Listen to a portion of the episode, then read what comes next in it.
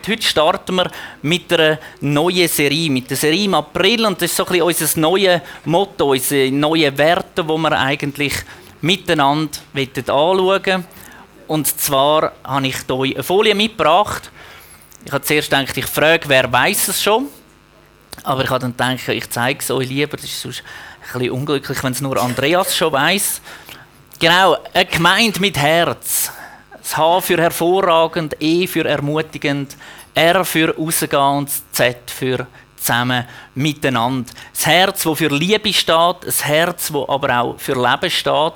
Und wir werden den Monat miteinander durch die einzelnen Punkte durchgehen. Wir starten also heute mit hervorragend, nächsten Sonntag kommt ermutigend, am 15. rausgehen und am Gemeindewochenende, wie würde es besser passen, schließen wir zusammen eben das Thema dann ab. Für all die, die nicht dabei sein am Gemeindewochenende, wir nehmen auch das auf. Ihr könnt das also im Nachhinein dann hören.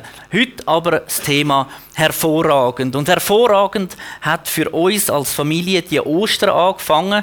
Wir sind ein bisschen in einer ungewissen Zeit. Für die, die es nicht wissen, unsere Tochter ist viel zu früh auf die Welt gekommen, ist mit nur 900 Gramm ins Leben gestartet und es ist so ein bisschen ein Hin und Her zwischen Bern, zwischen Launen irgendwo. Die Familie war mehr geteilt als dass wir zusammen sind. Und wir haben immer gesagt, unser Ziel wäre, Ostern. Das ist so das, was wir anpeilt haben. Wir gewusst, es ist eigentlich zwei Wochen zu früh, aber irgendwie geht das. Und dann hat es mal so Momente gegeben, wo man gemerkt okay, das lange nicht. Ostern, das ist jetzt ein unrealistisch gewesen. Das ist vielleicht mehr unser Wunsch gewesen, wie das, das äh, würde aufgehen, dass sie könnte heimkommen. Und äh, dann haben wir das mal ein begraben. Dann hat sie innerhalb von zwei Tagen fast 100 Gramm zugenommen. Dann haben wir gedacht, jawohl, jetzt, jetzt geht es gleich, jetzt wird es noch viel, viel vor Ostern. Und dann nachher, äh, hat sie, sie verleiht worden, Kinderklinik, Dina, unsere Tochter, haben wir gedacht, okay, jetzt hat sich das in dem Fall wieder erledigt. Und äh, genau, wir haben dann am Freitag eigentlich uns darauf eingestellt, jetzt wird es nächste Woche, haben das so ein bisschen geplant, wie wir das bei der Geburt ja auch gemacht haben. ein bisschen geplant haben äh, auf April. Man könnte sagen, wir haben nicht viel gelernt. Und äh, genau gestern ist uns mal das Telefon gekommen, können jetzt schon kommen, das ist soweit alles gut und parat. Und jetzt seit gestern sind wir also wieder alle beieinander. Genau, das freut uns sehr. Es ist eben Leben und Liebe. Eine Gemeinde mit Herz, ein Herz, das schlägt. Ich bin mir noch nicht ganz sicher, äh, ob ich es vorher nicht ruhiger hatte, nur mit dem Nathan. Wie jetzt, wo die Frauen wieder daheim sind, genau. Aber es ist hervorragend. Und mit dem wollen wir heute anfangen. Hervorragend. Was kommt euch in den Sinn, wenn euch jemand sagt, hervorragend, das ist hervorragend oder was ist für euch hervorragend? Was sind die Merkmale von dem Wort? Nicht alltäglich, ausgezeichnet, auffallend. Man könnte natürlich auch im Duden anschauen. Im Duden steht nämlich Folgendes bei hervorragend. Erstens mal, das kommt durch Begabung. Da bin ich sehr erstaunt gewesen. Es ist Können oder Qualität, die hervorsticht und es ist sehr gut. Synonym, andere Worte für hervorragend sind erstklassig, herausragend, phänomenal, maximal, großartig, unvergleichlich, hochklassig und so weiter. Und beim Durchlesen habe ich gemerkt, wenn wir sagen, wir sind eine Gemeinde mit Herz und das H steht für hervorragend, kann das irgendwo ein bisschen einen Druck auslösen. Wenn ich all die Worte höre, wie wir phänomenal sind, erstklassig und so weiter, habe ich mal gemerkt, hey, das kann Druck ausüben. Aber gleichzeitig ist es eben auch ein Ansporn. Ganz wichtig ist, es heißt hervorragend und nicht perfekt. Und wir werden heute da ein paar Mal noch darauf zurückkommen. Ich glaube, oder das hoffe ich wenigstens, ihr habt an mich nicht den Anspruch, dass ich perfekt bin. Genauso wie ich nicht den Anspruch habe an euch oder an uns als Gemeinde, dass wir perfekt sind, sondern hervorragend. Hervorragend hat eben ganz einen anderen Hintergrund. Vom ICF München, der Pastor Tobias Teichen, der hat nämlich mal gesagt, zu dem Thema wegen Perfektsein, wegen Vorbildsein. Wenn du einen Mensch an die Position stellst, wo nur Jesus hergehört, dann musst du enttäuscht werden. Wenn du einen Mensch an die Position stellst, wo nur Jesus hergehört, musst du enttäuscht werden. Das Perfekte, das hat es nur einmal gegeben, gibt es nur einmal und wird es nur einmal geben. Und das ist Jesus. Er ist der perfekte Mensch auf dieser Erde. Das wird es nie mehr geben. Wir sollen ihm ähnlicher werden. Und das immer wieder beim Hervorragend. Wir sollen es so gut machen wie möglich, um ihm ähnlicher werden. Wir werden nie perfekt werden. Johannes hat es heute Morgen schon gesagt in der Einleitung. Wir alle machen immer wieder Fehler. Wir werden nicht perfekt, aber hervorragend sollen wir leben. Im Gemeindebrief habe ich hervorragend wie folgt umschrieben. Wir tun, was wir tun, nicht perfekt, aber so gut wie wir können. Das meint, dass wir uns bewusst sind, dass wir im Dienst vom König aller Könige stehen und für ihn nur das Beste gut genug ist. Denn umgekehrt hat es Gott ja auch so gehabt. Nur das Beste von ihm ist gut genug für uns Menschen.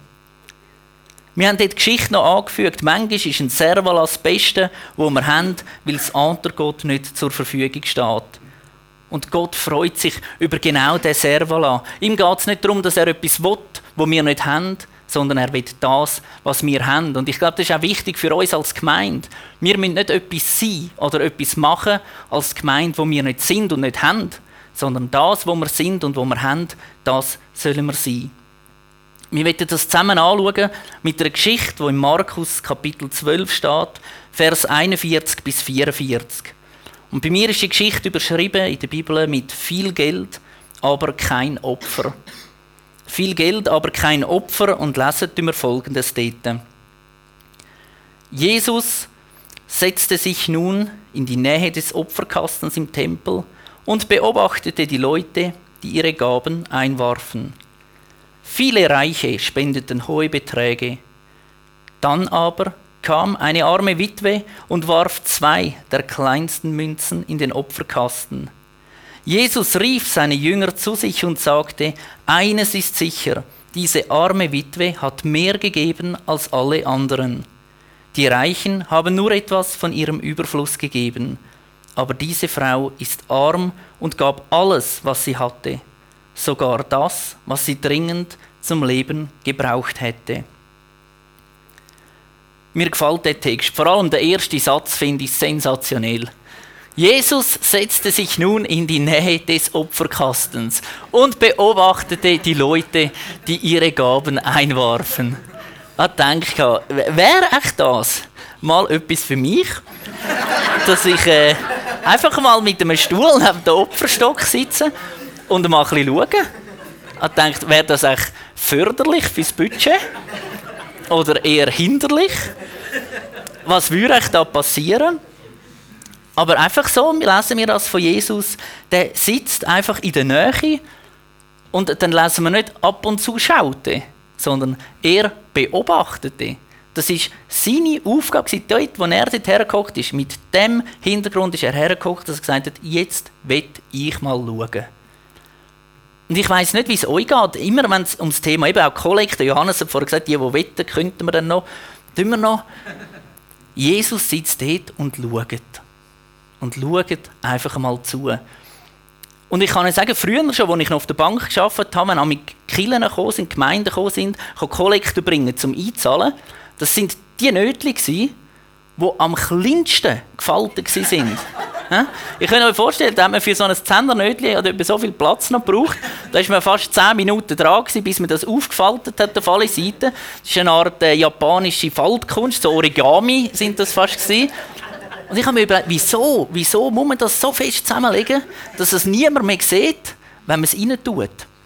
Ist das, ist das einfach so, weil, weil man das irgendwie dann besser kann, so zwischen die Finger klemmen wenn man, wenn man einlangt? Oder und ich habe gemerkt, Jesus sitzt da und schaut. Ihn interessiert das anscheinend. Und ich glaube, wir kommen später noch darauf zurück, wieso dass das so war. Ich bin in Afrika, in Burkina Faso im September. Und das war ganz interessant. Dort ist das völlig anders wie bei uns. Dort hat es vorne zwei Kübel. Auf dem einen ist angeschrieben Zehnter und auf dem anderen steht Opfer. Und dann geht das drei Viertelstunde lang, wird da gesungen und dann kommt man führen und tut da vorne nie und alle sehen es und die jubeln und klatschen. Und denkt, ja, etwa so ist das wahrscheinlich da gewesen. Jesus hat zugeschaut, weil bei uns würde er es ja gar nicht sehen. Bei uns müsste da irgendwie stehen, er ging durch die Reihen und schaute, was die Leute ins Kollektensäckli tun. Oder so, er könnte ja gar nicht sitzen und zuschauen. Also Jesus hat geschaut. Und in unserer Geschichte kommt dann eine Witwe zum Opferkasten und wir lesen, sie wirft zwei der kleinsten Münzen in den Opferstock. Ich habe das so durchgelesen und das Erste, was mir in den Sinn kam, war zwei von den kleinsten Münzen. Das war wahrscheinlich nicht viel. Rein vom Wert her ziemlich gar nichts. Haben wir dann überlegt, die Witwe, die hat ja wahrscheinlich nicht viel gehabt.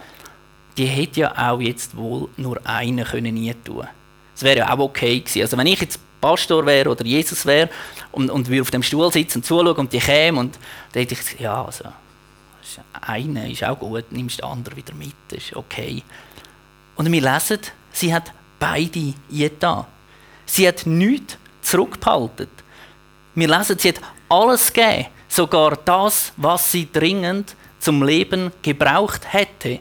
Sie hat also nichts mehr nach Null, nichts, nada. Sie steht da mit leeren Händen. Und ich habe gemerkt, in dem Opfer, das sie gegeben hat, in dem, was sie da zu Jesus gebracht hat, ist eigentlich noch ein Ausspruch enthalten gewesen. Ich gebe dir alles, was ich kann. Jetzt sorg du für mich. Ich gebe dir alles, was ich kann. Jetzt sorg du für mich. Und das ist das, was für mich hervorragend ist. Das ist das, was die Witwe für mich zu einem Vorbild macht in dem Thema hervorragend. Das Geld, das sie gegeben hat, das sind nicht Millionenbeträge, mit dem hat man nicht viel machen Aber ihre Einstellung dahinter war, alles, was ich habe, alles gebe ich Gott. Und genau diese Einstellung wünsche ich mir in unserer Gemeinde und auch für mich ganz persönlich. Was ich tue oder gebe, muss nicht perfekt sein, aber hervorragend. Es ist nicht etwas, wo wir aus dem Überfluss geben, sondern es kostet uns etwas. Und ich habe gemerkt, vielleicht meinen wir ja manchmal einfach, wir müssen gewisse Sachen für uns behalten. Aber dem ist gar nicht so. Eigentlich wäre Gott vielleicht schon lange froh, wir würden es immer mal abgeben. Ich habe gemerkt, bei mir so ein Thema, was jetzt nicht unbedingt das Geld betrifft, ist Kontrolle. Ich habe gerne, wenn ich ein bisschen weiss, wie es läuft und so. Eben darum auch Johannes, wo, wo da irgendwie nicht kommt heute Morgen. Dann löst das bei mir so ein bisschen, genau, einen erhöhten Puls aus. Und irgendwo Kontrolle abgeben. Und in den letzten paar Wochen ist das immer wieder ein Thema geworden bei uns. Wir haben nichts mehr unter Kontrolle gehabt. Und ich habe immer gemeint, ich brauche das. Ich brauche das in meinem Leben, damit das funktioniert, damit ich weiß, wie es geht. Und zumal habe ich gemerkt, hey, vielleicht hat Gott einfach schon lange darauf gewartet, dass ich ihm das abgebe und sage, da nimm's. Das, was sie dringend zum Leben gebraucht hätte, habe ich gemeint, aber ist gar nicht so gewesen. Hervorragend heißt, es kostet uns etwas. Und der Bruce Monk, ein Pastor von den Equippers, der hat mal ganz eine interessante Geschichte erzählt. Und zwar ist es genau auch um das Thema gegangen, hervorragend. Er hat gesagt, es ist jemand zu ihm gekommen, aus der Gemeinde, und hat gesagt, hey, Bruce, ich habe mir ein neues Piano gekauft, ein neues Klavier, und ich würde auch gerne mein Alte jetzt der Gemeinde spenden. Genau, und dann habe ich gefunden, das ist mega cool, das ist so gut, da, da, da kommt man dazu an ein Piano einfach so. Und dann sagt er, dann habe ich dem gesagt, hey, ich weiß etwas Besseres. Du darfst sehr gern der Gemeinde ein neues Piano kaufen und dies behalten. Hervorragend. Es wechselt eben. Es ist nicht einfach noch so am Rand irgendwie, geben wir das noch ab, weil das brauchen wir ja nicht, sondern es kostet uns etwas. Und im Vers 44 geht es genau um das. An welcher Stelle kommt Gott in unserem Leben?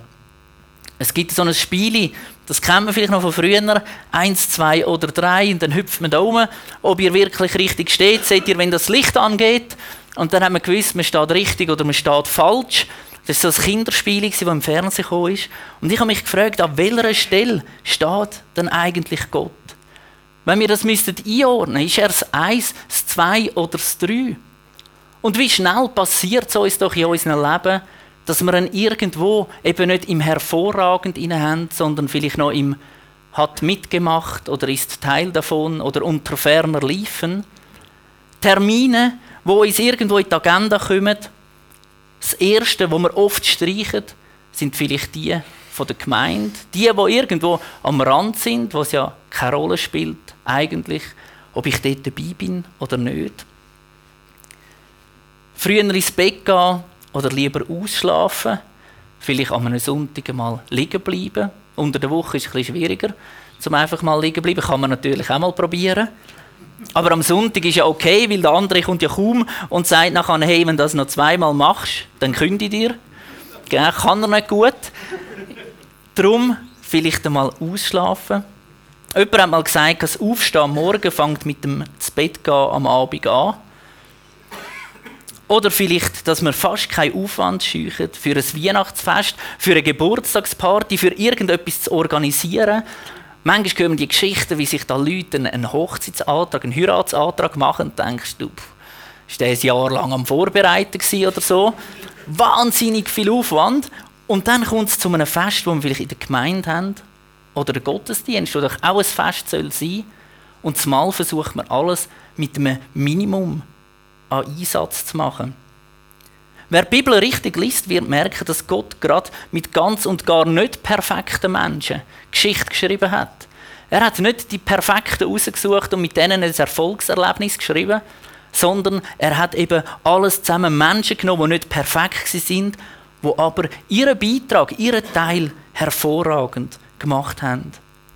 Es geht also nicht darum, dass wir ein Idealbild werden, zu einem Wahnsinnsvorbild werden, sondern es geht darum, dass wir das, was wir machen, hervorragend machen. Ich habe euch ein Zitat mitgebracht, einen Satz, der heißt: Christsein bedeutet nicht, nie hinzufallen. Es bedeutet, dass Jesus mich auffängt, wenn ich hinfalle. Christsein bedeutet nicht, nie hinzufallen. Es bedeutet, dass Jesus mich auffängt, wenn ich hinfalle. Gott hat einen Plan mit dir, mit mir, mit uns als Menschen. Johannes hat es gesagt, er ist Schöpfer von allem auf der Welt. Und das ist nicht dann einfach dummerweise der Mensch noch dazugekommen und seitdem läuft es nicht mehr, wie es sollte. Er weiß, dass wir immer mal wieder werden stolpern. Er weiß, dass wir nicht perfekt sind. Er weiß, dass wir irgendwann wieder eine Zusatzschlaufe machen, weil wir irgendwo wieder selber etwas probiert haben, anstatt auf ihn gelesen haben. Das ist alles Teil von seinem Wissen. Das ist Teil von seinem Plan. Das ist einkalkuliert. Das ist nicht einfach noch, jetzt ist es noch dumm gegangen. Es geht ihm darum, dass wir unterwegs sind mit ihm. Und mal ehrlich, der, der perfekt ist, der braucht ja gar keine Hilfe. Der, der perfekt ist, der kann ja alles selber. Der braucht Gott nicht, weil er ist ja perfekt, es läuft ja gut. Und mir ist aufgefallen, wie vielmal schon in meinem Leben, solange alles gut läuft, solange alles zusammen perfekt scheint für mich, brauche ich Gott eigentlich gar nicht. Da läuft es recht rund und recht gut. Das Gefühl fast besser, wie wenn er vielleicht noch dabei wäre. Und zumal kommt etwas und nichts mehr funktioniert. Und dann kommen die Momente, wo ich zu Gott gehe und sage, oh Herr, hilf. Wir haben so eine Situation, der Nathan letztes er krank war, dann, dann kannst du beten wie ein Weltmeister. Du. Dann liegst du im Bett neben dir, ist der Nathan und brüllt und macht und tut und du betest und dann fängst du an mit Gott hadern und sagst, was ist eigentlich los mit dir? jetzt, jetzt brüllt er schon seit 10 Minuten da, jetzt wäre es mal höchste Zeit, würdest du eingreifen. Und dann merkst du mal, wie du wieder in den Dialog hier kommst, wo Gott doch eigentlich schon von Anfang an sich gewünscht hat. Schon von Anfang an doch da gewesen wäre und gesagt hat, hey komm und red mit mir, nicht erst dann, wenn es nachher so Situationen sind. Er will uns helfen. Wir lesen im 2. Korinther 12, Vers 9, und er hat zu mir gesagt, lass dir an meiner Gnade genügen, denn meine Kraft vollendet sich in der Schwachheit. Darum will ich mich am allerliebsten rühmen meiner Schwachheit, auf dass die Kraft Christi bei mir wohne. Gnade allein genügt. Der Vers, habe ich gemerkt, der beinhaltet eigentlich Ostern. Komplett, von Anfang bis Schluss. Der Karfreitag, wo die vermeintliche Schwachheit, wo passiert ist durch den Tod, weitergegangen ist zur Auferstehung, wo Kraft vollendet worden ist. Das ist das, was wir eigentlich an Ostern feiern. An Ostern feiern wir, dass eben nicht Jesus gestorben ist. Das ist auch wichtig, aber viel wichtiger ist, er ist wieder auferstanden. Er hat das Leben gebracht. Er hat den Tod besiegt. Ich habe euch ein Bild mitgebracht, wo das wunderschön aufzeigt. Die Zeit vom Tod von Jesus dorthin, wo er eben jetzt steht als König. In nur drei Tagen kann viel passieren. Und das gilt nicht nur einfach für Jesus, das gilt auch für dich und für mich. Wir, wir, die schwach sind, wir werden gestärkt von Jesus. Durch Jesus. Durch seinen Tod ist der Zugang wieder frei. Und er ruft nicht nur damals am Kreuz, es ist vollbracht. Er ruft es dir auch heute Morgen, dir und mir, uns zu.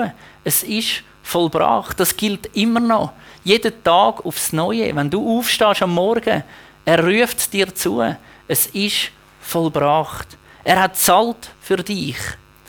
Er hat zahlt für dich nicht, damit du jetzt musst perfekt sein. Und das ist ganz wichtig. Er hat dir nicht irgendwo einen Preis gezahlt und gesagt, und jetzt musst du so und so sein und ich schaue oben ab und wenn du nicht so und so bist, dann strafe ich.